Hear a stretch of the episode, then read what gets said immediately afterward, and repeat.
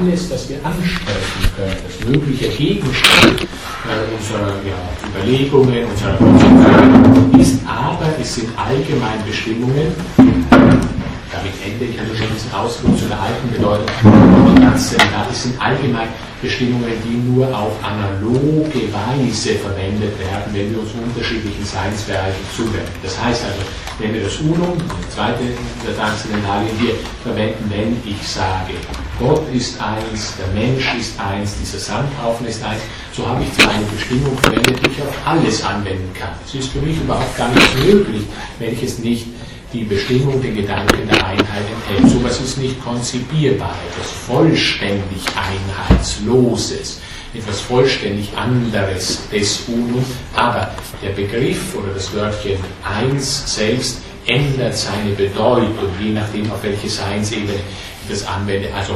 analoge Verwendungsweise dieser Transzendentalien mit Blick auf unterschiedliche Bereiche des Sein. Was eben die Transzendentalien, Sie kennen, nehme ich an, die Kategorienlehre-Tradition, was also die Transzendentalien von den Kategorien unterscheidet, die auch auf alle äh, Seinsbereiche anwendbar sind, aber wo eben auf univoke, auf einsinnige Weise äh, ja, jede dieser zehn Kategorien zum Einsatz gebracht wird. Transzendental erkannt heißt dieses nicht, wenngleich ganz selbst auch mal auf diese ältere Form von Transzendentalphilosophie, diese ältere Transzendentallehre eingeht. Für uns vorderhand richtig transzendental, also heißt Erkenntnis ermöglichen, das wollte ich nur äh, vorweg sagen.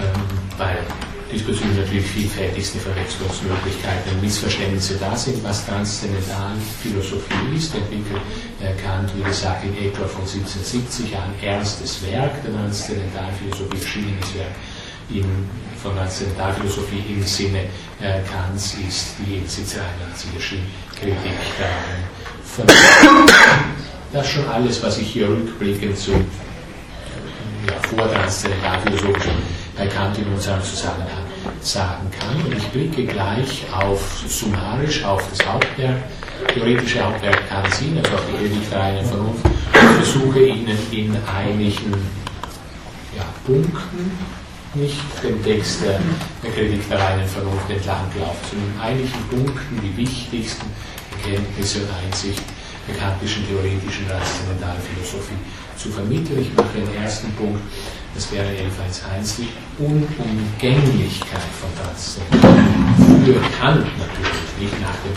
äh, kantischen Standpunkt, das heißt nicht, dass jeder jetzt Transzendentalphilosoph sein muss. Man kann, also es ist wichtig zu sehen, äh, Kant ist nicht der Auffassung, dass er jetzt beispielsweise eine Metaphysik oder eine Erkenntnistheorie entwickelt, die gewisse Vorteile hat im Verhältnis zu anderen schon entwickelten metaphysischen Systemen oder Erkenntnistheorie, sondern er möchte eine vollständige Revolution der Denkungsart, wie er sich auch ausdrückt, oder auch Revolution der Denkart bewirken durch seine neue Form von Philosophie.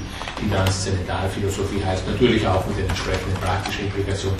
Deswegen spricht man ja eben, spricht eben auch von Revolution der Denkart, natürlich an eine andere praktische Revolution leider denken. Unumgänglichkeit von Transzendentalphilosophie, was soll das heißen? Warum ist sowas wie eine vollständige Änderung der Denkart nach Kant notwendig? Ja, darauf hingewiesen, dass die zuerst die Notwendigkeit seiner Fragestellung, seiner transzendentalphilosophischen äh, Fragestellung äh, einzusehen ist, bevor man an irgendwelche weiter äh, Schritte im transzendentalphilosophischen Zusammenhang denkt.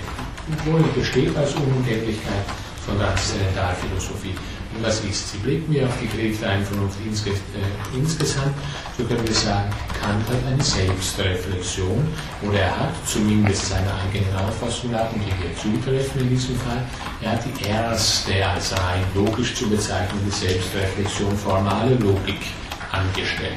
Wenn ich sage formale Logik, so sehen Sie mal schon gleich den Bereich in Bezug auf den Transzendentalphilosophie eine Veränderung vorzunehmen versucht, nämlich den Bereich Logik selbst. Und wenn man sich das vor Augen hält, so kann man schon sehen, inwiefern da eine ganz grundlegende Revolution jedenfalls versucht wird, jetzt mal unabhängig von der Frage, ob diese auch gelungen ist oder nicht, Warum? Ja, was ist denn die Aufgabe der Logik oder was ist Gegenstand der Logik im traditionellen Sinn? Zumindest nicht so, wie wir das vorher in Bezug auf Hume gesehen haben, also Logik narrative Disziplin, wie die Leute eben denken, sondern traditionell ist die Logik natürlich die Lehre von Denken und dem richtigen Denken, nicht also dieses normative, wenn gleich auch den enthalten, was wir in der Logik kennenlernen, wenn wir uns da immer exemplarisch auf die erste eine solche ausgearbeitete Logik und die bei weitem einflussreichste in unserer Tradition beziehen, nämlich auf die aristotelische Logik, also das aristotelische Organon.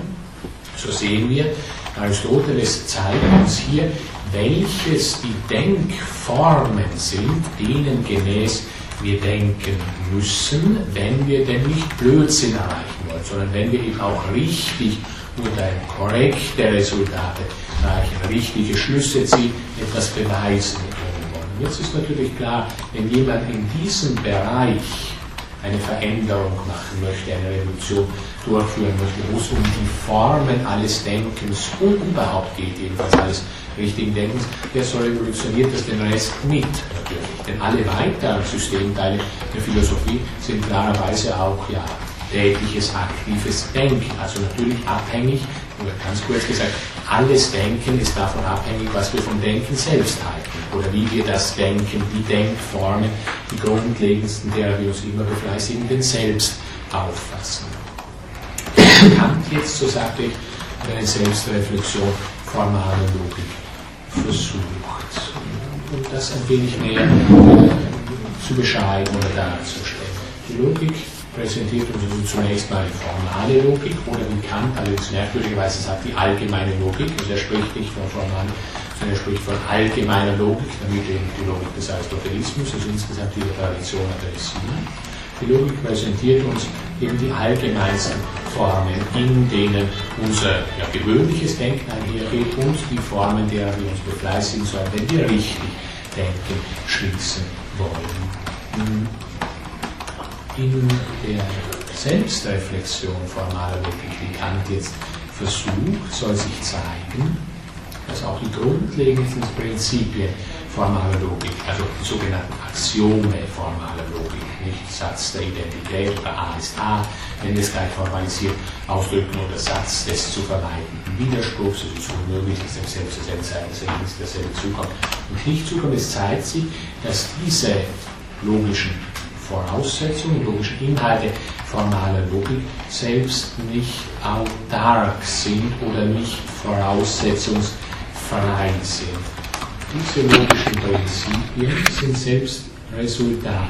Sie haben, wichtig ist der Zusatz, sie haben ihre logische Genesis, also nicht empirische Genesis. Nicht diesbezüglich ganz wichtig, die Kritik, wir werden noch näher zu kommen, die Kritik kann sowohl an Locke wie an Hume, wenn Sie sich auch gerade an das, was wir vorher zu Hume gemacht haben, erinnern. Natürlich kann man sagen, in gewisser Weise beschreibt auch Hume eine Genesis unseres gewöhnlichen Hindenkens, wenngleich er das in Bezug auf unser Denken nicht so explizit ausgeführt hat, sondern in Bezug auf unsere natürliche Welt sieht.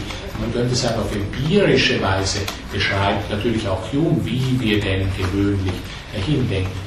Kant aber möchte das nicht auf empirische, sondern wie ich vorher im Allgemeinen sage, auf selbstlogische Weise. Also ohne auf die Erfahrung, auf irgendetwas außerhalb des Denkens selbst zurückzugreifen, durchführen. Die Prinzipien formaler Logik also haben selbst ihre logische Genesis, wenig eingeschränkter formuliert, so wie Kant selbst gerne formuliert. Die Prinzipien formaler Logik, sie leiten ja unter bestimmten Bedingungen zur Objektivität. Hm. Und zwar unter bestimmten Bedingungen, was diese Bedingungen angeht, und gleich hier vorweg die vielleicht oberste Bedingung überhaupt für Kant anzusprechen. Unter diesen Bedingungen nimmt eine herausragende Stellung etwas ein, das bei Kant logisches oder transzendentales Ich heißt oder ganz zentrales Selbstbewusstsein oder eben das Ich denke, wie es sich ausdrückt. Wenn wir mittels der Bestimmungen formaler Logik, Objektivität erreichen können wollen, so müssen wir immer bedenken, wir, genau dieses Wir, nicht das Hume selbst letztlich nicht aufklären kann, wie wir vorher gesehen haben, genau dieses Wir oder dieses Denken des Selbst ist Voraussetzung jedes Denkprodukts. Also das Denken selbst oder das Ich drüben mit Kant wiederum das Zentrum, ist in gewisser Weise bereits bei Descartes im Zentrum gestanden. Dann kommt jetzt hinzu, eben die Prinzipien formale Logik so für sich genommen uns nicht automatisch zu Gegenstandserkenntnis führen, dass dieses Ich denke selbst als ein aktives, ein tätiges oder Platter vielleicht um weltanschaulich ausgedrückt, als ein weltkonstituierendes aufgefasst wird.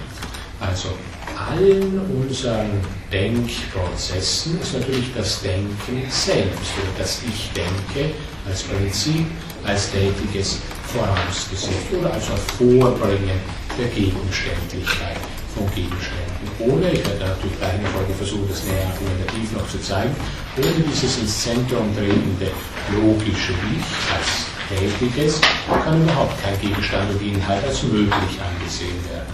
Ohne Denken kein Sein, ohne dieses logische und als logisches Verstandes handelnde Ich muss man allen formallogischen Formen jegliche Erkenntnisdignität absprechen. Man muss sehen zunächst mal, wie weit das ausgreift bei Kant. Also es gibt eigentlich kaum etwas, das von der diesbezüglichen kantischen Kritik einfach ausgenommen oder gegen sie immun wäre. Also die komplette Kritik sehen die Kanter der ganzen Tradition nicht, wenn man sich sein Beispielchen zunächst mal durchzusehen versucht. Also für gewöhnlich ist es so, dass wir alle und die komplette Tradition die formallogischen Bestimmungen voraussetzt. Im Wesentlichen ist die Logik der Tradition die aristotelische Logik, wenn wir jetzt mal auf die vorkantische Tradition natürlich blicken, klarerweise vom kantischen Blickpunkt aus, und wie dann ja auch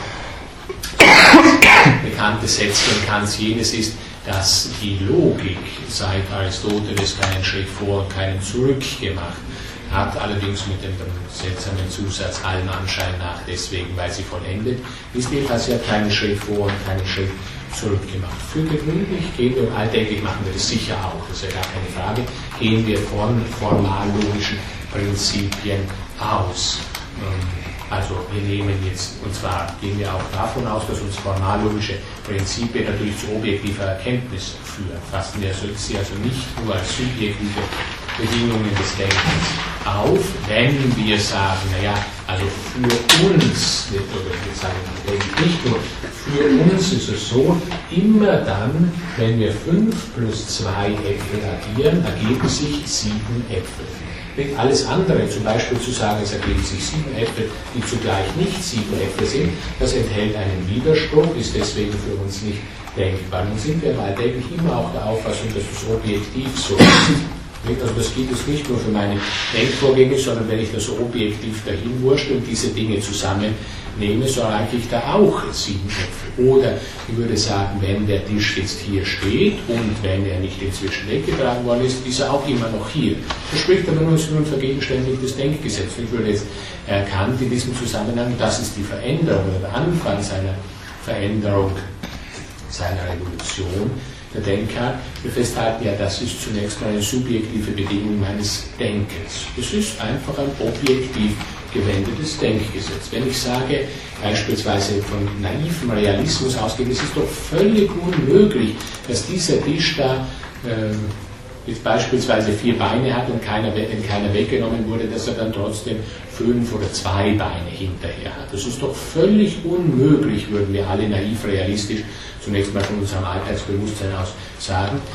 Hält fest, was ich in allen diesen Bekundungen, auch häufig mit Emphase dann vorgetragen, nur zum Besten gebe, ist nichts anderes als ein objektiv gewendetes, ein unmittelbar vergegenständlichtes Denkgesetz. Ich spreche eine subjektive Bedingung meines Denkens aus, was ich aber immer auch mache, ich ontologisiere diese subjektive Bedingung meines Denkens sofort. Sie tritt mir als Gegenstand gegenüber und bestätigt sich natürlich immer, weil eben diese Denkgesetze so grundlegend sind, dass sie mit meinem Ich, mit dem Ich denke, unlösbar notwendig verknüpft sind. Also ich kann gar nicht anders als pausenlos zu vergegenständigen. Das Ich denke beeinflusst alles und es ist von unwiderstehlicher, ja, äh, objektivierender, sich selbst objektivierender Kraft zu schaffen.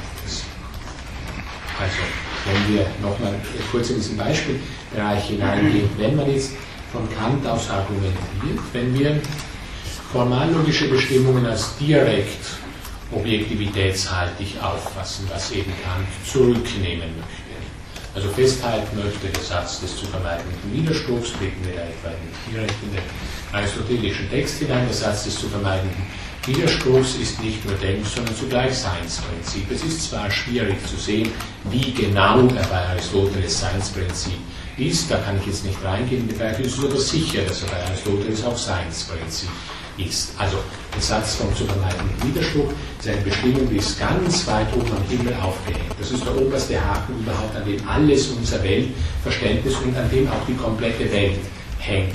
Alles, was uns entgegentritt, ist ja in sich nicht widersprüchlich und wir wiederum subjektiv können es jedenfalls nur dann korrekt auffassen, wenn wir zumindest nicht widersprüchlich sind. Das reicht freilich noch nicht zur korrekten Auffassung zu. Kann nun im Verhältnis äh, Unterschied dazu, im Unterschied zu dieser Auffassung, dass die formallogischen Prinzipien so von vornherein sowohl subjektiv wie objektiv sind, Kant im Unterschiede dazu, also wenn wir auf rein formallogischem Niveau denken, noch keine weiteren Selbstreflexion in Bezug auf die Erkenntnisdignität, Erkenntniswürdigkeit und Kraft der formallogischen Formen anstellen, wie dies nach Kant vor ihm eben immer so der Fall war, dass diese Reflexion nicht angestellt wurde, dann kann es durchaus sein, dass immer dann wenn ich fünf Äpfel und zwei Birnen addiere, sich ja, mehr oder weniger als sieben Kirschen ergeben. Nicht rein logisch spricht da überhaupt nichts dagegen. Es ist völlig unmöglich, so kann auf allgemeine und notwendige Weise, und damit bringe ich jetzt allerdings einen ganz hochstufigen kantischen Ausdruck herein, allgemein und notwendig heißt bei Kant a priori. Also a priori heißt allgemein gültig und notwendig noch näher zu zeigen versucht, wie wir gleich sehen werden, dass Wissen letztlich allgemeingültiges und notwendiges, das heißt a priorisches Wissen sein muss, also Wissen, das mit dem Anspruch auf ja, äh, Einwandsimmunität, Kritikresistenz auftreten möchte. Es ist völlig unmöglich, auf a priorische Weise also einzusehen, warum beispielsweise einem Apfel Selbstidentität eignen sollte. Und es könnte durchaus sein, dass sich der Apfel pausenlos verändert, dass gar nichts für mich da ist das ich äh, erkennen könnte. Ein mit sich identischer, also objektiv gesprochen, mit sich identischer Apfel kann nur dann als solcher begriffen werden, wenn ich zeige, ja, wie ich diesen Gegenstand als einen mit sich selbst identischen konstituiert, hervorgebracht habe. Was ich mir nicht hergerichtet habe, ganz klar, er gesagt, was ich mir nicht schon hergerichtet habe als einen möglichen Erkenntnisgegenstand, kann ich unmöglich, jedenfalls auf allgemeingültige und notwendige Weise erkennen. Natürlich nicht. Also wenn ich nicht alles beispielsweise, was für mich Apfel sein können soll, schon unter die Kategorie Identität subsumiert habe, das wäre für mich unabsehbar, nicht was die Äpfel, die da objektiv für sich bestehen, alles angestellt haben zwischen einem ersten und einem zweiten Erkenntnisakt, die ich gesetzt habe. Also ich muss den Apfel, oder egal welcher Gegenstand es jetzt ist, ich muss den Apfel als ein mit sich selbst identisches gesetzt haben, wenn ich ihn dann als ein sich selbst, mit sich selbst identisches erkennen können will.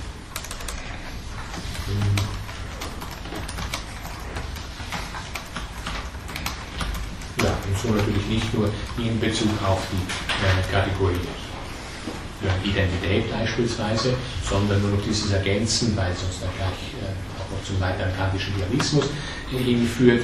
Es muss der Apfel, wenn wir bei diesem Beispiel hier bleiben, es muss der Apfel als sinnlich Gegebenes, wenn er mit sich selbst identisch sein soll, in der Zeit stehen. Also ein nicht in der Zeit stehender Apfel ist für mich aus Selbstidentitätsgründen des Apfels heraus nicht auffassbar.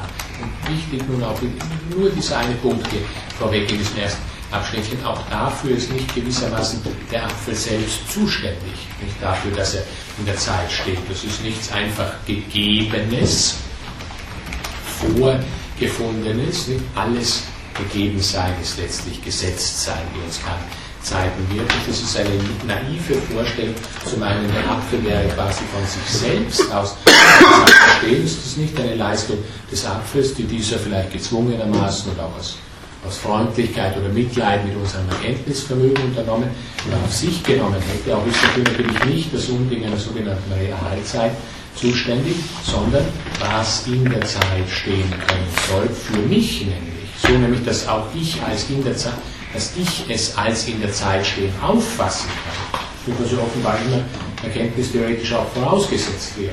Etwas steht in der Zeit und ich kann es als in der Zeit stehen auffassen. Das erste ist auf das letztere zu reduzieren, kantisch.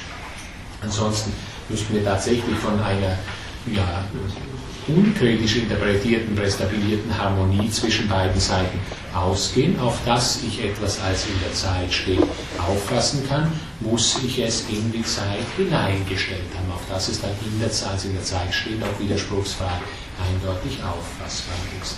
Man kann vielleicht, oder ich hoffe, ich schon an diesem äh, kleinen einfachen Beispielchen äh, sehen, und man kann das natürlich in viel größerem Rahmen von Kant insgesamt äh, sehen, Kant sagt uns, es ist eine vollkommen naive Vorstellung zu meinen, dass die Dinge an ihnen selbst widerspruchsfrei wären.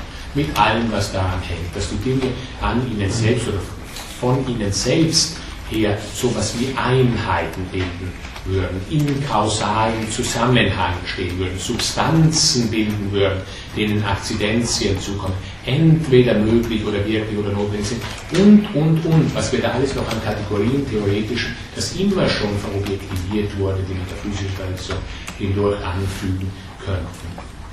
Vollkommen naive Vorstellung, dass die Dinge an ihnen selbst widerspruchsfrei oder eben für uns mit unserem Prinzip vom zu vermeidenden Widerspruch erkennbar, auffassbar wären. So etwas kann in keiner Weise eine solche naive Ansicht nach Kant, kann in keiner Weise zur Erkenntnis, sondern nur zu Ansichten führen. Worum es uns aber geht, und das ist das kantische Programm, also uns, wenn wir jetzt Kant zu interpretieren äh, versuchen, worum es uns geht, ist die Erkenntnis also objektive Erkenntnis von Gegenständen oder anders von der subjektiven Seite her ausgedrückt, es geht uns um die logische Erkenntnisdignität formaler Logik mit ihrem Zentralgesetz vom Verbot des Widerspruchs, vom verbotenen Widerspruch. Wenn das beides gilt, völlig naiv ist zu meinen, oder zumindest seltsame Konstruktionen, die nicht ausgewiesen sind, voraussetzen würde. Also wenn es gilt, dass es völlig naiv oder jedenfalls nicht nachweisbar ist,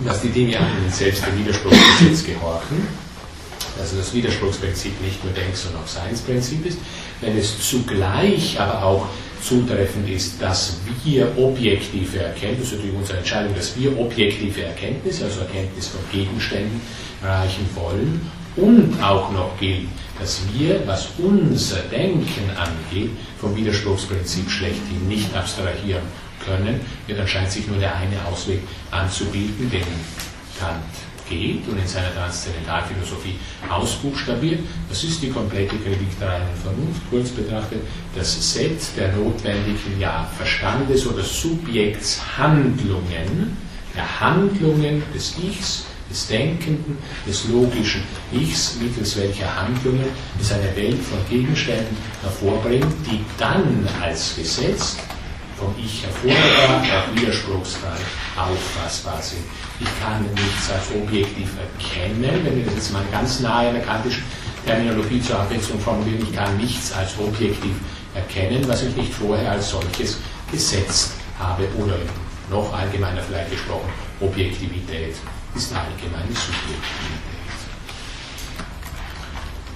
Und äh, wenn man sich dieses vor Augen hält, hat man, so hoffe ich, schon einigermaßen eine Antwort auf die Frage, ja, warum ist denn Transzendentalphilosophie so unumgänglich notwendig vom kantischen Standpunkt aus betrachtet. Was ich als Überschrift über diesen ersten kleinen Abschnitt der, theoretischen Philosophie Kantens drüber geschrieben habe, ja deswegen notwendig, weil alle Welt, also wir jedenfalls in allen unseren alltäglichen Dahinwurschen und auch im Wesentlichen die Traditionen in ihren anspruchsvoll metaphysischen Gebilden, ja ohnehin immer den Prinzipien formaler Logik gemäß vorgegangen ist nur die Gültigkeit formaler Logik nicht auf den subjektiven Raum eingeschränkt, sondern direkt auch auf den objektiven Raum.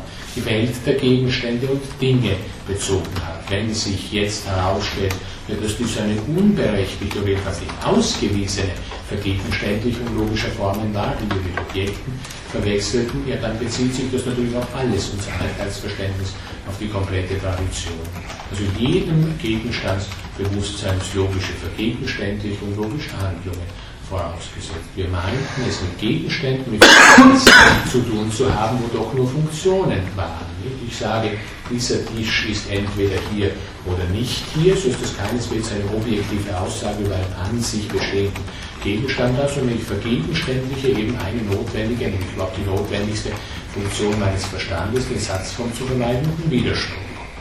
Nur habe ich natürlich auch diese Vergegenständlichung, auch diese Tätigkeit vergessen und meine, der Tisch selbst wäre so freundlich, entweder hier oder nicht hier zu sein. Dies ist eine unberechtigte Voraussetzung von Kant ausgehend.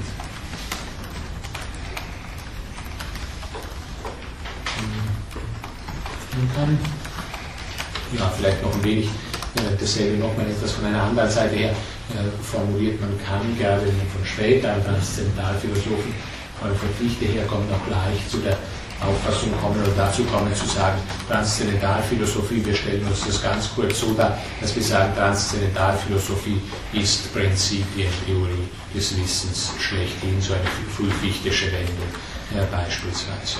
Ja, Prinzipientheorie des Wissens schlechthin ist allerdings ein wenig unzureichend. Also Prinzipientheorie des Wissens schlechthin, man könnte sich durchaus auch metaphysische Systeme vorstellen, die auch so etwas anstreben wie Prinzipientheorie. Also beispielsweise die platonische Prinzipientheorie ist ja auch eine Prinzipientheorie des Wissens schlechthin. Man muss daher diese Wendung also genauer demgemäß, wie ich sie Ihnen bisher darzustellen versucht habe, ausinterpretieren. Transzendentalphilosophie, das soll, ist hier im theoretischen Zusammenhang immer schon so wichtig, äh, Transzendentalphilosophie entwickelt einen Forderungskatalog, dem gemäß wir vorgehen müssen, wenn wir denn zu predikfester Erkenntnis von Gegenständen kommen wollen. Also ich hoffe, insgesamt den Eingang oder den Schritt in die Transzendentalphilosophie einigermaßen deutlich gezeigt zu haben. In diesem ersten Abschnitt fasse ich es doch mal kurz zusammen. Wir stellen fest, die formallogischen Axiome, vor allem Prinzip der Identität des zu vermeiden Widerspruchssatz des Ausgeschlossenen, treten diese formal formallogischen Axiome sind grundlegende Bestimmungen unseres Denkens. Und an denen kommen wir nicht vorbei, gegen die können wir nicht andenken. Sie sind aber zunächst mal nur subjektive Bedingungen des Denkens und es muss erst gezeigt werden, wie ihnen objektive Gültigkeit zukommen kann, im Unterschied zu vielfältigsten äh, Systemen, die einfach von der objektiven Gültigkeit dieser Denkbestimmungen ausgehen. Das muss erst gezeigt werden und es zeigt sich für Kant, das geht nur so, dass der Gegenstand ein solcher ist, den ich eindeutig und a priori fassen kann, wenn ich ihn mir als solchen hergerichtet habe. Ohne Vergegenständlichung keine Erkenntnis. Jeder Erkenntnisakt ist eine Einheit oder setzt jedenfalls zusammen Vergegenständlichung und Entgegenständlichung. Ich nehme wiederum auf, was ich zunächst mal aus mir heraus, aus mir qua logischem Ich heraus projiziert habe, nämlich die grundlegenden Formen, gemäß denen alles strukturiert sein muss, was für mich Objekt sein können soll. Bitten wir ein wenig äh, langsamer vielleicht. Ja, ganz kurz, ich habe diesen zweiten äh, Abschnitt in Wirklichkeit schon in den ersten Abschnitt äh, reingepackt, äh, F1.2, ich schrieb darüber Logik vor Kant, Metaphysik produzieren, das ist äh, das, was ich Ihnen ohnehin jetzt auch schon ähm, implizit oder zum Teil auch schon direkt äh, mitgeteilt habe. Hm. Kant blickt natürlich auf die Logik der Tradition zurück auf die Logik in Wirklichkeit der gesamten Tradition, die sich von Aristoteles her herschreibt, also vor allem auf den axiomatischen Teil der äh, traditionellen formalen Logik, Satzidentität des zu vermeidenden Widerspruchs des Ausgeschlossenen. Äh, Prinzipien gelten sowohl objektiv wie subjektiv. Sie werden weder in Bezug auf ihre ja, Erkenntnisdignität, das unternimmt es nicht kann, noch auch, sagen wir, an ihnen selbst untersucht. Es wird nicht etwa der Satz vom zu vermeidenden Widerspruch so an ihm selbst weiter betrachte oder untersuche. Was für das Denken gilt, zumindest was dessen grundlegendste Formen angeht, das gilt auch für die Gegenstände des Denkens. Ich bin schon in dem nächsten Abschnitt 11.1.3 drin, was Kant versucht, und das schrieb ich hier drüber, ist Prinzipialisierung formaler Logik. Also Logik ist wirklich ganz und gar nicht dasjenige, was uns bei Hume als Logik entgegentritt, Logikdenken, kantisches. Also Logik ist im Wesentlichen, die logischen Bestimmungen sind im Wesentlichen ja, Forderungen. Also jeder Satz, der im Bereich der Logik drinsteht, ist eine Forderung oder ist ein Imperativ. Kant interpretiert dann diesbezüglich von indikativen, pausenlosen indikativen Imperativen bei Kant gesprochen. Das wird man als sehr vernünftig ansehen können. Wenn gesagt wird, und dann formuliert man eben wieder etwa den Satz vom zu vermeidenden Widerspruch, so spricht das nicht etwas aus, das quasi ohnehin selbstverständlich oder per se Notum ist, sondern man spricht etwas aus, das notwendig ist, wenn für uns denn Erkenntnis von Gegenständen möglich sein können soll. Kant sagt also zunächst mal so, formale oder in seiner Terminologie allgemeine Logik ist ja für sich genommen vollendet. Ich zitiere das vorher.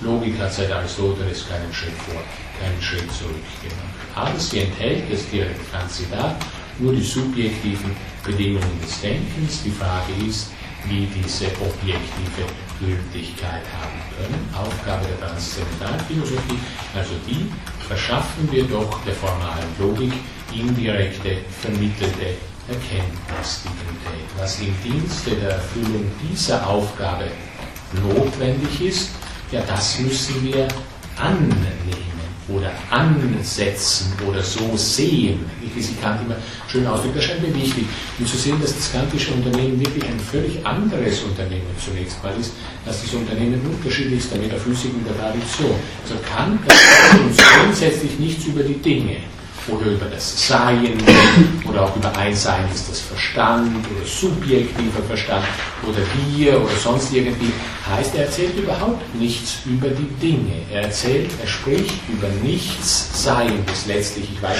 dass es dann einige Schwierigkeiten gibt, zu denen ich auch noch kommen werde. Also wir haben es mit einer prinzipiell, rein prinzipiellen Untersuchung zu tun. Seine Transzendentalphilosophie, ich versuche es nochmal im Vergleich mit Erkenntnistheorie der Tradition kurz herzurücken. Seine Transzendentalphilosophie ist nicht mit traditioneller Erkenntnistheorie zu verwechseln. Erkenntnistheorien, vom kantischen Blickpunkt ausgesprochen, sprechen immer über ein ja, objektives oder anders gesagt über ein Seiendes. Und zwar ist egal, ob das ein Gegenstand des Erkennens ist oder ein Seelenvermögen oder der Verstand oder die Sinneswahrnehmung oder auch das Erkennen selbst. Kant will überhaupt nichts Seiendes. So stellt diese prinzipielle Überlegung an. Ohne die Prinzipien formaler Logik kann ich nichts erkennen. Dieses aber sind prinzipiell subjektive Bestimmungen. Ich frage, unter welchen Voraussetzungen sie objektive Gültigkeit erlangen können. Was da nötig ist, das setze ich an, als Bedingung der Möglichkeit. Hüte mich aber davor, diese Bedingungen der Möglichkeit der Erkenntnis von Gegenständen selbst als seiende Gegenstände, beispielsweise lokalisiert in einem göttlichen Intellekt anzusetzen. Es handelt sich um reine Setzungen. Wir bleiben mit Kant vollständig im Möglichkeitsraum. So Erkenntnis von Gegenständen, feste Erkenntnis von Gegenständen, so fragt uns ganz ständig, ja, wenn du dieses willst, und ich bin sicher, dass du auch den Prinzipien formaler Logik gemäß denken musst, weil sonst denkst du nur Mist oder der Verstand in dir streicht sich selbst durch. Wenn du das willst, dann akzeptiere das komplette Set, das ich in der Kritik der reinen Vernunft niedergelegt habe. Diesen kompletten Forderungs- oder Sollenskatalog, diese vielen Imperative, wie wir unsere Gegenstände oder deren Gegenständigkeit ansehen müssen, auf das wir sie dann eben auch kritikfest auffassen können. Aus sich selbst heraus verständliche formalogische Prinzipien werden bei Kant zu Forderungen, zu Imperativen. Die formale Logik drückt sich zwar auf indikativische Weise aus, der Sache nach handelt es sich um Imperative, was sie enthält. Also ändern, von Kant aus gesprochen. Ich sage nicht, dass man diese Position vertreten, sondern ich versuche von Kant aus zu formulieren. Von Kant aus gesprochen, wenn man die Gewohnheitsschleier mal weggibt vor den Dingen, dann also die Sache neu betrachtet, von dieser Revolution der Denkungsart her, dann kann überhaupt nicht davon die Rede sein, zum Beispiel, dass so etwas Schönes wie Veränderung widerspruchsfrei fassbar wäre. Nicht gewissermaßen so vornherein. Die Objektivität ist so freundlich oder mitleidig mit unserem Erkenntnisvermögen, dass das alles widerspruchsfrei vor uns abläuft, weil wir eben sonst intellektuellen Schwierigkeiten damit kriegen würden. Also Veränderung kann von vornherein nicht, ich bleibe noch mal kurz bei dem Beispiel, auch direkt von kantischen Texten, kann nicht davon die Rede sein, dass Veränderung so ja von ihm selbst her dem Widerspruchsprinzip bereits gehorcht. Enthält die Veränderung immer den Widerspruch, würden wir doch zunächst mal meinen. Nicht etwas ist endlich zunächst mal hier, dann ist es dort. Ja, in welchem Punkt geht es von hier ins dort? Über, da kann man natürlich dazwischen immer weitere Einheiten noch einschieben. Es wird irgendeinen Punkt geben, wo wir sagen, dass sich verändernde Ding ist zugleich dies und das Entgegengesetzte oder zugleich hier und dort zugleich sein und nicht sein und so weiter. Ich blicke auf den kantischen Versuch zur Veränderung gleich hin. Es fragt sich also, wie ein Ding aus einem Zustande A in einen Zustand B übergehen. Selbst eine natürlich populäre aus Darstellungsgründen gewählte äh, Formulierung, die wir dabei kannt haben, weil bloße Zuständigkeit gibt es für Dinge auch nicht. Aber nehmen wir jetzt mal so Endpunkte von Veränderung an, A und B, so sieht man, so Kant, also nehmen wir Endpunkte der Veränderung an. Etwas ist zunächst mal beispielsweise grün, dann nicht grün und auch quantitative Veränderungen, egal welche Veränderung wir hier wählen. Also der, Zu der Übergang von einem Zustand in den entgegengesetzten, ein solcher Übergang ist rein begrifflich, sicher nicht widerspruchsfrei fassbar. Also eine Einsicht, die naja, auf die Vorsokratik zurückgeht. Das ist zwar zum Teil nicht im Blick Kants stehen, aber es ist mit Sicherheit so, dass wir in zenonischen Bewegungsapologie noch vieles andere zurückblicken könnten. Betrachten wir dieses rein begrifflich, so haben wir eben irgendeinen Punkt, so sehr wir so, so große Wörter wie Worte wie Kontinuität oder fließender Übergang oder ähnliches in die Mitte einbauen, doch werden wir irgendeinen Punkt haben, wo wir entgegengesetzten Endpunkte in einem sind, entgegengesetztes in einem eine Formulierung für den Widerspruch. Ein Ding, so kann, nochmals, ich paraphrasiere hier, Ding ist entweder im Zustand A oder im Zustand B, beziehungsweise genauer im Zustand non-A. Entweder also hier oder nicht hier, entweder grün, nicht grün und so weiter. Kontradiktorisch einander entgegengesetzte setzen also Begegnungen entgegengesetzter voraus. Kant, um diese Aporie zu lösen, weil wir wollen natürlich kritikfest, das ist unser erkenntnisleitendes Interesse, wir wollen natürlich kritikfest Gegenstände erkennen können, dann fällt fest, zwischen zwei Augenblicken ist aber immer eine Zeit. Und zwischen zwei Zuständen in denselben immer ein Unterschied, der eine Größe hat. Zitat Ende. Also was für die wichtige sehen ist, wenn wir zum Beispiel danach streben, Veränderung kritikfest, widerspruchsfrei erkennen zu können, dann müssen wir auf jeden Fall mal als erstes die Dinge und ihre Zustände in die Zeit setzen. Das ist das Erste, was Kant hier macht. Das liegt ja eigentlich im Begriff der Veränderung zunächst noch nicht drin. Das macht aber Kant. Das ist aus Widerspruchsvermeidungsgründen heraus unbedingt erforderlich. Begriffliches wird als anschaulich gefasst. Wichtig ist das, dass es nicht jetzt gewissermaßen ein neutraler oder harmloser Vorgang, sondern die Anschaulichkeit, oder hier genauer die Anschauungsform Zeit, die bringt weiteres mit sich. Zeit, natürlich, ja, das vorher schon antizipiert und kommt ja bei der Folge noch systematischer dazu.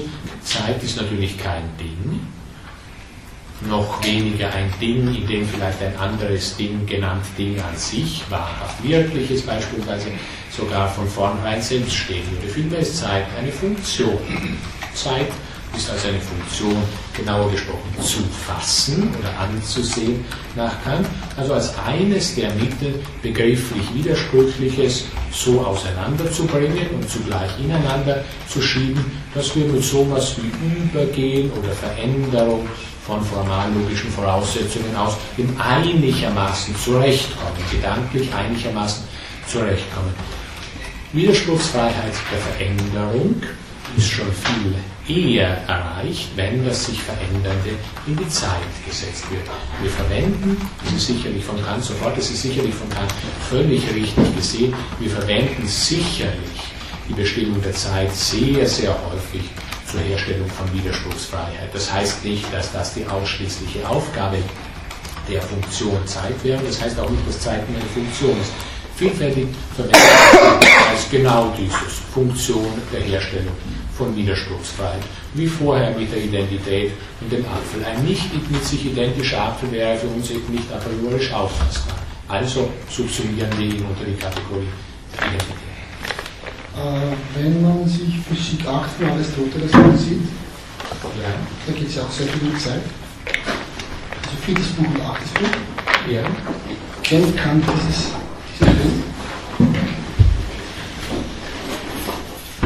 also primär sicherlich nicht.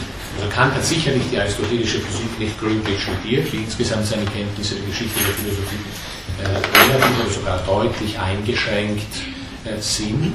Natürlich kennt er Lehrbücher der Philosophie, auch Lehrbücher des Aristotelismus mit wichtigen Argumenten, die auch Aristoteles gibt, sodass ich also, ich würde jetzt deine Frage dahingehend interpretieren.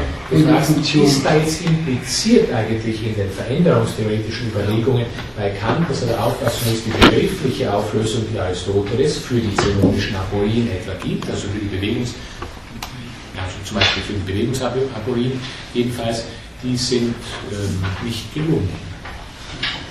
Ich äh, nehme das so auf und halte das für einen guten äh, Zusatz. glaube, es ist in der Tat richtig, dass man das daraus schließen kann. Wenngleich es immer ein wenig schwierig ist, weil da tatsächlich die kantischen Kenntnisse einfach eingeschränkt sind. Ich würde fast vermuten, wenn Kant dieser Auffassung wäre, so hätte er recht, ich meine von seinen eigenen Voraussetzungen her, nämlich deswegen, weil die Begriffe, die Aristoteles da zum Einsatz bringt, vor allem sein Möglichkeits- und sein Wirklichkeitsbegriff, tatsächlich formal logisch ein bisschen schwierig zu fassen sind. Ja, also wir haben gesehen, Zeit jedenfalls ist eine Widerspruchsvermeidungsveranstaltung. Nicht, nicht ein Gegenstand, keine Realzeit, sondern eine Tätigkeit. Eine Tätigkeit, die wir immer schon ontologisiert, hypostasiert haben, uns immer schon ein quasi Gegenstand entgegenwirkt und dann entstehen natürlich viele zusätzliche Probleme, nicht also Zeit, dann verfolgen sie zurück, wann begann die Zeit und dann kommen dann meist wieder mythologische äh, Überlegungen, Ursprung der Zeit und ähnliches. Alles das zur Voraussetzung, dass wir eben dort einen Gegenstand zu haben meinten, wo nur eine Funktion war, und zwar eine überaus notwendige Funktion, nämlich zugunsten unseres Intellektus, der eben den formallogischen Prinzipien nicht entgegenzudenken verlag. Also das Hereinbringen der Zeit, durch das Hereinbringen der Zeit bringt Kant zunächst mal die beiden Zustände A und B oder A und Non-A in Bezug auf Veränderung zunächst mal neben bzw. nahe. Aber es ist natürlich, wie Arendt sieht, ganz leicht, es dürfen diese beiden Zustände ja nicht nur nacheinander sein, weil dann würde ja kein Übergehen von dem Zustand A in den Zustand Non-A stattfinden. Ja, und dann Kant eben deswegen noch hinzu, dass ähm, schon abschließen, diesen, dieses Beispiel jetzt mit Veränderung, das allerdings schon ziemlich hochschriftliches Beispiel ist. Alle Veränderung ist also nur durch eine kontinuierliche Handlung der Kausalität möglich. Also kontinuierliche Handlung der Kausalität. Erstens mal ist das Wörtchen Handlung natürlich wichtig. Das macht uns hier wiederum deutlich, ja, auch da müssen wir jetzt tätig werden. Wir schieben zunächst mal die Zustände in die Zeit hinein, haben sie dann mal auseinander und dann müssen wir verstandesmäßig handeln, eingreifen, um die beiden wieder zusammenzubringen. Also das Auseinander und das Zusammenkommen in zwei voneinander unterschiedlichen Handlungsweisen des Ichs lokalisiert. Wenn wir diese beiden, die anschauliche und die begriffliche Seite unserer Handlung zusammenbringen, dann bringen wir auch den Gegenstand zusammen. Mit was wir in uns nicht zusammenbringen, können wir auch im Gegenstand nicht zusammenbringen, weil der Gegenstand ja von uns, von dem ganzen Set unserer Handlung zusammengebracht worden ist. Ja, und äh, von diesem Beispiel jetzt weggehen und es gleich verallgemeinern, ist natürlich nach Kant so, alles das sind jetzt nicht gewissermaßen Erfindungen Kants, sind so die zusätzliche Handlungsweisen, die wir vielleicht brauchen, sondern das machten wir alltäglich immer so. Also immer verwenden wir Zeit zumindest auch als Widerspruchsvermeidungsveranstaltung. Immer vermischen wir begriffliche und anschauliche Momente oder Komponenten mit sehr, sehr gutem Grund. Immer schreiben wir so Ordnungsfunktionen wie zum Beispiel das Gesetz der Kontinuität bestimmten äh, ja, äh, Ereigniskonstellationen vor, die wir dann eben objektiv erkennen können wollen. Also das hat schon seinen Grund, wenn jemand von fließenden Übergängen spricht. Das ist zwar falsch, aber es hat trotzdem seinen Grund, nämlich den Grund wiederum in der Widerspruchsvermeidung in Bezug auf die Veränderung. Ja, der Grund für all das, für unser offenbar von uns gar nicht bemerktes alltägliches Bemühen in Herstellung von Widerspruchsfreiheit, der Grund ist bekannt, ganz leicht einzusehen.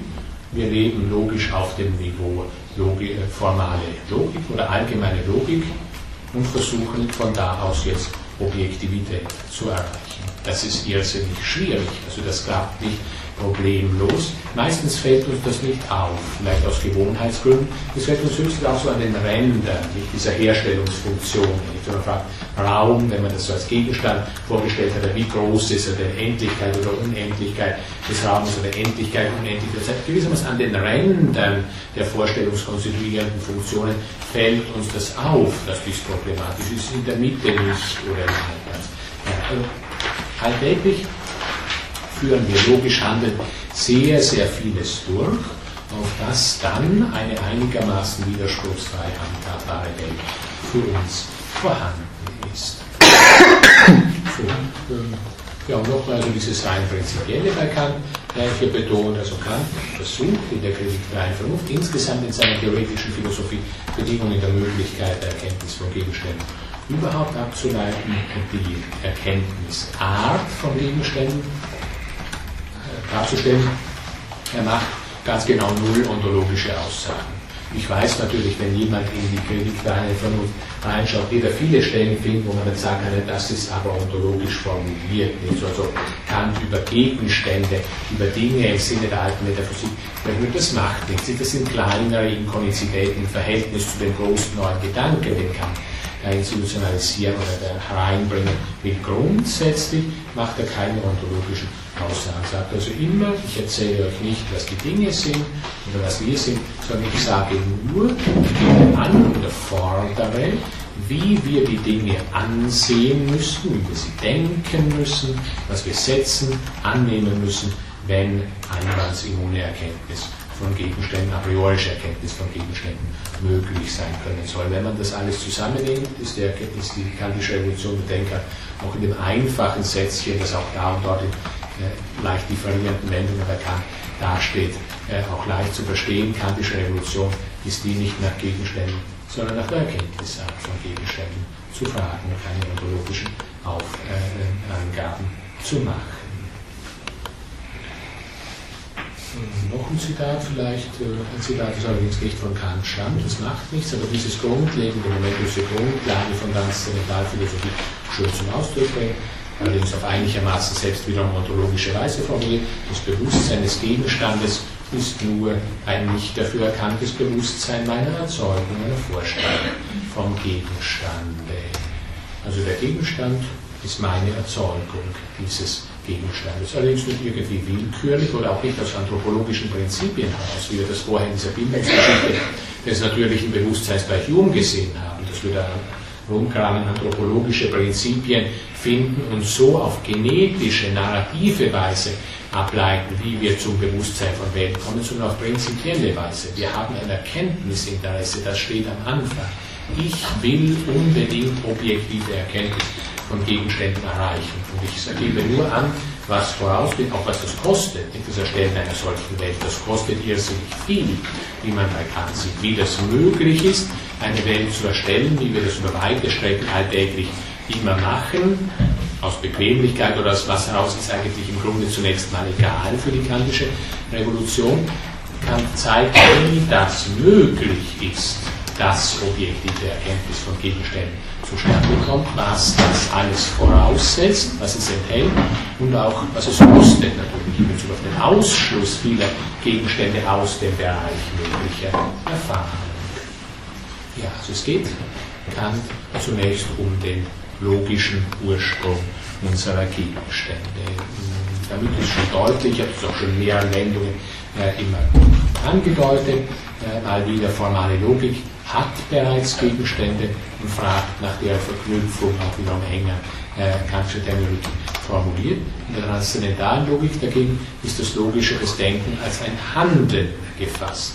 Also wir nehmen nicht nur auf oder bilden ab, sondern wir schreiben vor, wir konstituieren. Denken ist überhaupt primär oder ganz allgemein gefasst, naja, jetzt habe ich doch aristotelisch reine Tätigkeit. Also von äh, dem kantischen Bewusstsein aus, ich bin zwar der Auffassung, dass dieses falsch ist, macht aber nichts. Im kantischen Bewusstsein aus müsste man tatsächlich sagen, wenn Aristoteles von seinem Gott als Erge, als Actus Purus gesprochen hat, zweite dieser drei Definitionen Gottes in Metaphysik landen. Dabei Aristoteles, wenn er von Gott als reiner Tätigkeit gesprochen hat, soll er träumen vom Ich gesprochen. Nicht? Genau das ist das Ich, das weltkonstituierende Ich, das ist reine Tätigkeit. Also das Herausprojizieren oder das Vergegenständlichen der Formen, gemäß welchen wir immer denken müssen, auf dass wir dann hinterher eben diesen auch objektiv begegnen, also die Gegenstände auch objektiv ihrer Gegenständlichkeit nacherkennen. Ohne Denken keine Gegenständlichkeit, daher kann das Denken an Gegenständlichkeit auch objektiv auffassen. Also die transzendentale Logik geht auf, ist natürlich Gegenstandsbestimmung, geht auf den Ursprung unserer Erkenntnis von Gegenständen in der kantischen Terminologie, also auf unsere Tätigkeitsweisen, die den Gegenstand als solchen hervorbringen. Ja, Schelling übrigens hat einen Etymologisieren, der auch vom Gegenstand nicht das Gegenübergestellte, nicht den falschen äh, Etymologie von, dem, von dieser äh, etymologisierenden Seite her die Sache nicht gut, verständlich, auch immer partiell verfälschen, wie das bei ihm eben so üblich ist, darzustellen versucht. Also der Gegenstand, das Entgegen Gestellte, das Vergegenständlichte, das aus mir heraus mir gegenüber gestellte. Ja, und nun der nächste Punkt, den ich äh, ganz kurz noch vor der Pause diesen Abschnitt 11.1.3 abschließen, äh, noch hinzuzufügen habe, bevor wir dann in einige einzelne Teile hinterher noch der theoretischen Philosophie hineingehen. Man muss nur noch dazu sagen, ich habe jetzt immer ausschließlich von Logik gesprochen oder von der Revolutionierung der Logik, die in seiner Kritik der eigenen Vernunft durchführt. Wir sind jetzt allerdings gekommen zum Ursprung unserer Erkenntnis von Gegenständen, sofern er in uns liegt. Ja. Also du siehst, so findest Kant, die Gegenstände bekannt sind reine Denkprodukte. Genau, das ist der Punkt, auf den ich jetzt hinzielen wollte. Nach allem, da haben Sie völlig recht, nach allem, was ich bisher dargelegt habe, würde das so gelten. Nur ich bin ja noch nicht fertig mit der Darlegung. Und wir kommen jetzt gerade, das war der Punkt, den ich ansprechen wollte, dieser Ursprung der Gegenständlichkeit der Gegenstände ist letztlich bei Kant ein doppelter. Ein, wie er sagt, ästhetischer und ein logischer. Also die Gegenstände sind nicht bloße Denkprodukte, sondern sie sind zugleich auch Sinnlichkeitsprodukte. Ja, und dann kommt noch jener Punkt hinzu, auf den Sie vielleicht hervorgeblickt haben, jeder Punkt, der sich mit diesem berühmt-berüchtigten Grenzbegriff oder wie immer man das dann näher bezeichnet, Ding an sich beschäftigt. Aber ich weiß nicht, ob ich da jetzt ungefähr Ihre Intention getroffen habe. Nein, hier das Ästhetische. Also das Ästhetische. Ich meine, es gibt ja die Gegenstände irgendwie, auch ja. wenn man das ich denke, sozusagen. Also ich meine, ich ja. kann mir den Apfel so denken, aber ich kann ihn essen. Ja. Ja, ja, sicherlich. Also, Nur wenn Sie ihn nicht denken würden, dann könnten Sie ihn auch nicht essen. Also wenn er Ihnen gar nicht bewusst wäre, Sie wüssten nicht, wo Sie hingreifen sollen. Ja schon, aber es gibt immer diese Dimensionen über das Denken hinaus. Ja, das ist richtig. Eben, es gibt den Apfel in einer anderen Form. Ja. Ähm, Auf jeden Fall kantisch das führt kantisch, glaube ich, wirklich genau in die beiden Bereiche hinein, die ich angesprochen habe. Das Ästhetische auf der einen Seite und dann eben, vielleicht geht Ihre Frage noch eher nach dem, dazu komme ich bis bisschen später noch diese Dinge an sich Angelegenheit. Inwiefern ist der Apfel doch in einem ja, was auch immer das heißt, soll ich transzendent wird. Ja, so kurz dieser Punkt hier äh, abgeschlossen. Also der Ursprung unserer Erkenntnis von Gegenständen. Er liegt in uns selbst. Er ist wesentlich ein logischer, wie wir bisher gesehen haben, was sich auch aus Darstellungsgründen bisher so machte, um eben vor allem diese Revolutionierung, wenn Sie vielleicht die schließen, um diese Revolutionierung, der gerade der formalen Logik von Kant aus auch besonderes Augenmerk äh, zu legen. Wichtig ist jetzt aber Folgendes, einer dieser ja, grundlegenden Dualismen bei Kant, der nun auftritt, das ist vor allem auch dann wichtig, wenn man verstehen können will, wie die auf Kant folgende Bewegung des deutschen Idealismus zu verstehen ist, die so vielfältig damit beschäftigt ist, die schönen Dualismen, die Kant aufbaut, dann eben wiederum zu, wiederum zu nivellieren, wiederum auf eins, auf Identität zurückzubringen. Der Ursprung der Gegenstände im Ich, im Subjekt, ist ein doppelter, ein ästhetischer und ein logischer, dementsprechend dann auch die komplette Kritik Vernunft in zwei ganz große Teile, ich lasse es die Methode der Wege grundsätzlich in zwei große Teile zerfallen, nämlich die transzendentale Ästhetik, also die Erkenntnis ermöglichenden Momente, die in unserer Sinnlichkeit liegen, und transzendentale Logik, Erkenntnis ermöglichenden Momente, die in unserem Denken liegen wolltest noch eine ganz kurze Bemerkung. Ästhetik bedeutet die Anschauungsform, ne? Ja, in der Ästhetik, das ist richtig. Das ist, eine gute äh, Ergänzung, ja. Ästhetik, also da hat Kant noch dieses, ich habe auch von ästhetisch vorher, glaube ich, deswegen gesprochen, da hat Kant, er spielt also von Ästhetik, da hat Kant das ältere Verständnis von Ästhetik noch, also nicht der von dem Schönen und äh, von dem Erhabenen, vielleicht auch von der Kunst dann, wozu wir auch noch bei Kant kommen werden, sondern von Eisthesis her. Das Eisthesis, das Wort für Sinneswahrnehmung von der Sinneswahrnehmung, die Lehre von der Sinn, Sinnlichkeit, von der Sinneserfahrung, sofern die so erkenntnistheoretisch äh, relevant ist. Ästhetischer Ursprung. Ähm, was ist an unserer Sinnlichkeit denn eigentlich a priori? Wenn wir uns das jetzt ein wenig abstrakt und vielleicht auch flach in der Kürze herrichten, können wir sagen, fast in dieselbe äh, Richtung gesprochen, wie Sie jetzt vorher sagten, also es müssen doch auf jeden Fall, wenn Erkenntnis von Gegenständen da sein können soll, ja, da muss auch was gegeben sein für unsere Verstandesformen, eben die Sinnlichkeitsmomente. Ich werde dann gleich noch in der Folge im nächsten Abschnitt zu zeigen, ich mache das natürlich nicht in der Plattenweise. Ich will nur kurz äh, versuchen zu rechtfertigen, wie man sich das leicht vorstellen kann, dass jetzt hier auf die Sinnlichkeit Momente hereinnimmt.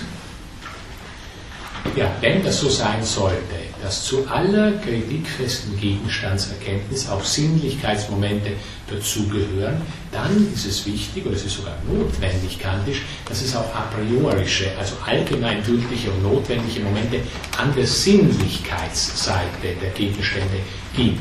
Weil ansonsten könnten wir natürlich wiederum sagen, allerdings eine Stufe niedriger als ganz am Beginn dieses Kant-Abschnitts, ja, wenn das nicht so wäre, dann wüsste ich ja gar nicht, was der Sinnlichkeitszusammenhang der Gegenstände da alles aufführen während meines Erkenntnisprozesses beispielsweise. Die könnten sich da vollständig verändert haben. Das geht aber nicht, wenn das Sinnlichkeitsmoment notwendig dazugehört zur Erkenntnis von Gegenständen. Wir müssen also eine a priorische Seite oder a priorische Form, allgemeingültige notwendige Form, auch an der Sinnlichkeitsseite des zu erkennenden Gegenstandes isolieren, feststellen, ja, und dieses sind die beiden Anschau Anschauungsformen Raum und Zeit. Alles, was für uns sinnlich ist, und das gehört bereits in den Sinnlichkeitsbereich, also nicht in den Begriffsbereich hinein, alles ja erscheinungsmannigfaltige, wie sich kann, äh, ausdrückt, wo also dann die Sinnesqualitäten hineingehören, laut, rot, bunt und dergleichen. Alles dieses Erscheinungsmannigfaltige liegt bereits auf der Sinnlichkeitsseite als in Raum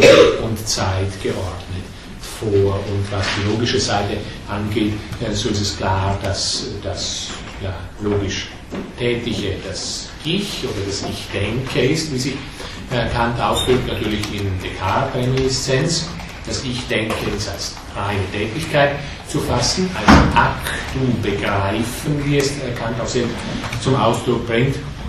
Ja, und das Denken jetzt ganz grundlegend, nicht nur angewandt auf dieses oder jene kleine Dingens da, sondern das Denken ganz grundlegend aufgefasst, also in Bezug auf die Gedanken, ne, die vom Denken überhaupt nicht abstrahiert werden können, von denen Denken überhaupt nicht isoliert werden kann. Also Bezug auf die notwendigen Gedankenbestimmungen ist es klar, wenn wo Denken ist, müssen wir auch Gedanken haben. Also ein Denken ohne Gedanken gibt es nicht. Daher muss es auch Gedanken geben, welche unverzichtbar sind oder in der rationalistischen äh, Terminologie, welche Ideen innate sind.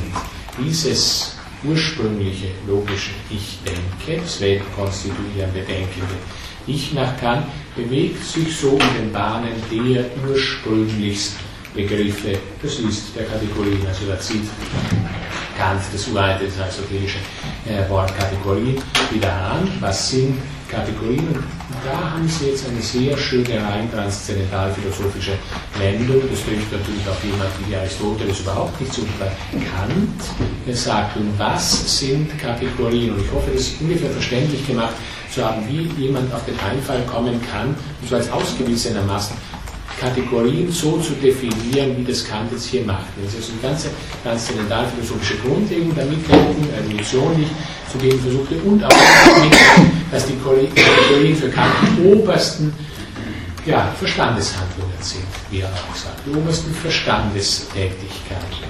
Also einfach die Worte für die Tätigkeiten, die wir auf jeden Fall denken, durchführen müssen, damit für uns ein Gegenstand sein kann.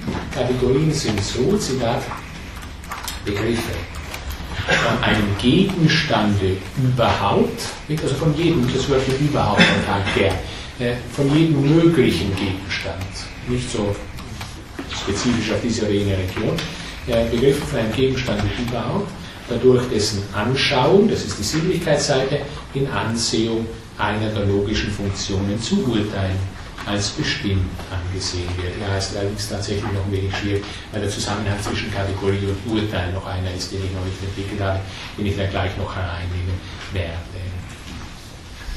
Also ein Gegenstand ist dadurch für uns da, das überanschaulich Gegebenes, das immer schon in Raum und Zeit vorgeordnet ist, was wir auch selbst, wofür wir auch selbst zuständig sind, als solches immer schon vorgeordnetes, empfindungsmannigfaltiges, logisch eben auf unterschiedliche Weise unter Urteilsformen. Oberste Urteilsformen ist gleich Kategorien gefasst wird. Was ergibt sich? Geformtes und Vergegenständlichtes. Ja, und äh, an dieser Stelle gehen wir für 10 Minuten in letzte Pause.